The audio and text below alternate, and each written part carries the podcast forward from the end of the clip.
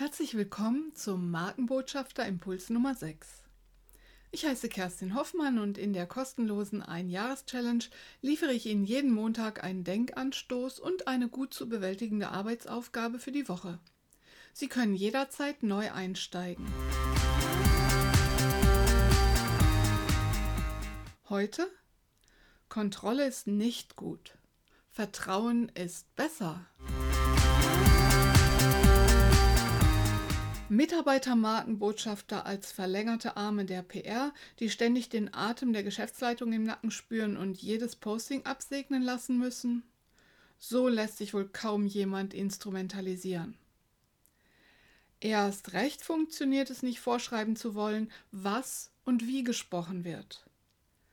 Corporate Influencer Strategien basieren auf der Vielstimmigkeit und auf den persönlichen Eigenschaften von Individuen. Es ist weder gewünscht noch überhaupt möglich, dass sie PR-konform mit einer Stimme sprechen. Nur wer den Mitarbeitenden vertraut und ihnen zutraut, sich auf ihre ganz eigene Weise für die Firma stark und sichtbar zu machen, wird auf positive Resonanz und auf wirkliches Engagement stoßen. Wie zeigen in Ihrem Unternehmen Projektleitung und Geschäftsführung den Mitarbeitenden ihr Vertrauen? Arbeitsaufgabe für diese Woche. Der Plan für mehr Vertrauen.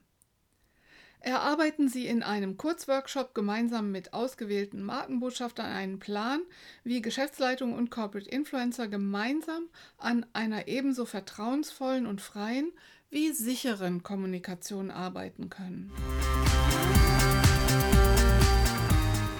Die Einjahres-Challenge für die erfolgreiche Corporate Influencer Strategie im Unternehmen.